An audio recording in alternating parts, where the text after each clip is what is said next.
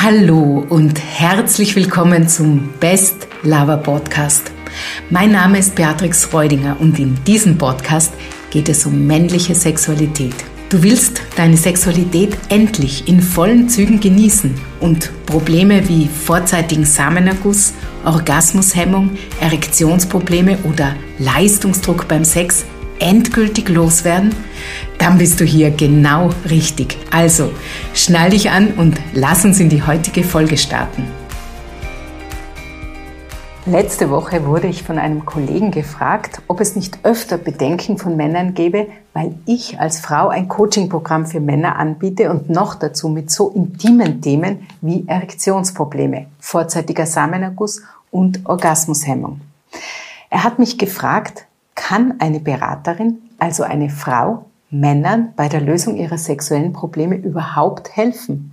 Versteht sie genug von der männlichen Psyche, vom männlichen Begehren, vom männlichen Körper, vom Gefühl der Erektion und Ejakulation, wenn sie doch selbst kein Mann ist?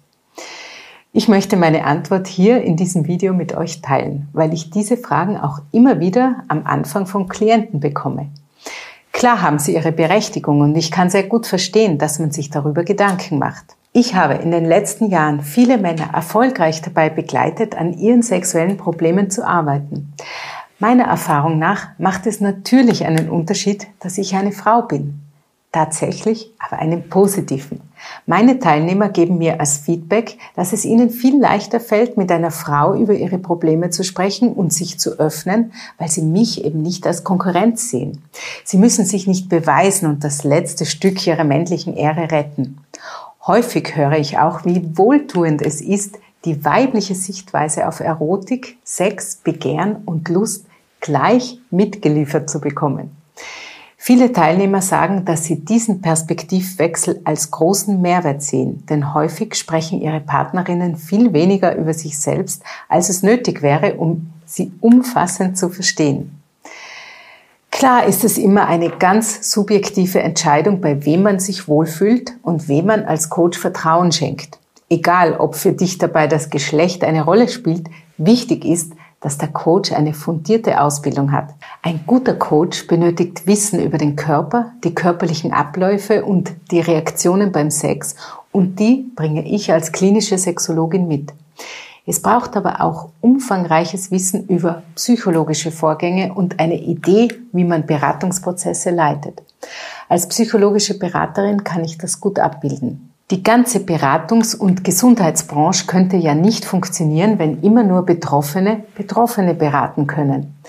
Denk an Frauenärzte, da ist die Thematik ja ähnlich. Dann dürfte es dort keine Männer geben.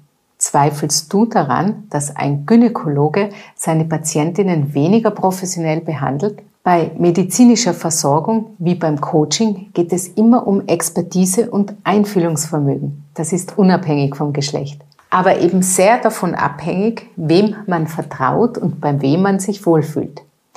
Ich hoffe, ich konnte einige Bedenken, die vielleicht auch du in deinen Gedanken hattest, ansprechen und hoffentlich auch ausräumen. Wenn du noch nicht final überzeugt bist, habe ich noch etwas für dich. Es gibt ja diesen schönen Spruch, probieren geht über studieren. Und deswegen gibt es jetzt die Möglichkeit, dir ein kostenloses Beratungsgespräch mit meiner Assistentin zu buchen. Klicke dafür einfach auf den Link unter diesem Video.